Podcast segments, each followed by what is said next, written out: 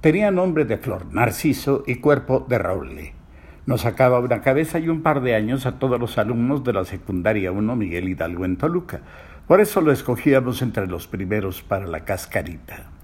Había llegado tarde al curso y a la clase. Entró una tarde con desfarpajo e interrumpió. Buenas tardes. Luego caminó entre los pupitres de madera y se fue a sentar al fondo. Abrió un libro, Imitación de Cristo, de Kempis, y se puso a leer las delgadísimas páginas papel Biblia, ajeno a lo que sucedía en el aula.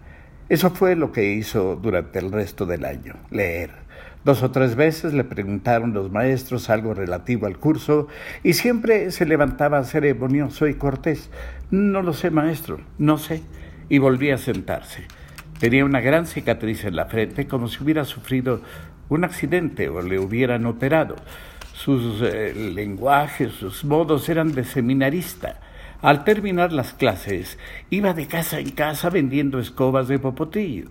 Un día me contó uno de sus sueños. Quería criar puercos. ¿Para qué? Le pregunté extrañado. Para que cuando salga a la calle, la gente diga, mira, ahí va la esposa del puerquero. Narciso no volvió a clases el curso siguiente. Pasaron años antes de que, en uno de aquellos domingos familiares en que salíamos a soñar en comprar una casa, lo encontrara bajo un parasol de colores vendiendo lotes en Ciudad Satélite. Más tarde lo volví a encontrar como taquillero en un cine. E, ese día me invitó a cenar a su casa. Resultó que ambos vivíamos en Tlatelolco, departamentos mínimos, pagaderos a mil años. Pero ya cuando estábamos a la mesa sonó el teléfono. Narciso se levantó a responder. Evidentemente era una encuestadora.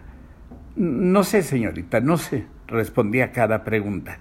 No, no ponga, no contestó, ponga la verdad. No sé. Gracias. Y colgó. Así es él, me comentó su esposa, mirándolo con ternura. ¿Cómo me acuerdo de Narciso cada vez que veo las medidas que toman algunos miembros del gabinete? Algunas rectificadas, es verdad, por el presidente López Obrador. Como reservar por seguridad, según Javier Jiménez Espriu, secretario de Comunicaciones, la información sobre el por lo menos sospechoso desplome del helicóptero en el que viajaban la gobernadora de Puebla, Marta Alonso, y su esposo, Rafael Moreno Valles.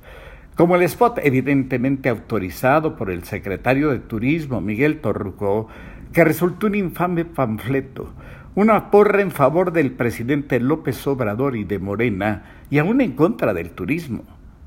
Como la expresión que los cuiden sus abuelos, del secretario de Hacienda, Carlos Manuel Ursúa, como paliativo al daño causado al recortar el presupuesto destinado a estancias infantiles, sin darse cuenta de que los abuelos de hoy son otros abuelos, trabajan, se han vuelto a casar o son miembros del gabinete.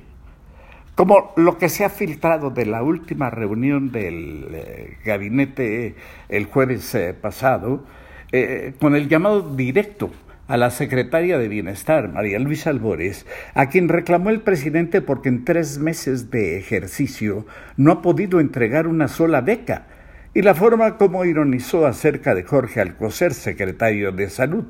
De Salud, dijo el presidente, no puedo decir nada. Es evidente que en 20 años de recorrer el país, municipio a municipio y hablando con la gente más humilde, López Obrador aprendió lo que el país quiere, sobre todo no más corrupción. Y con puntería de acupunturista, ajusta sus actos y su discurso a los puntos precisos. Esto ha hecho subir su popularidad a alturas de vértigo. Pero también es evidente que en todo ese tiempo no le bastó para encontrar un equipo capaz de convertir su discurso en hechos. Por eso recuerdo frecuentemente a Narciso y a su máxima virtud. Él sí sabía que no sabía.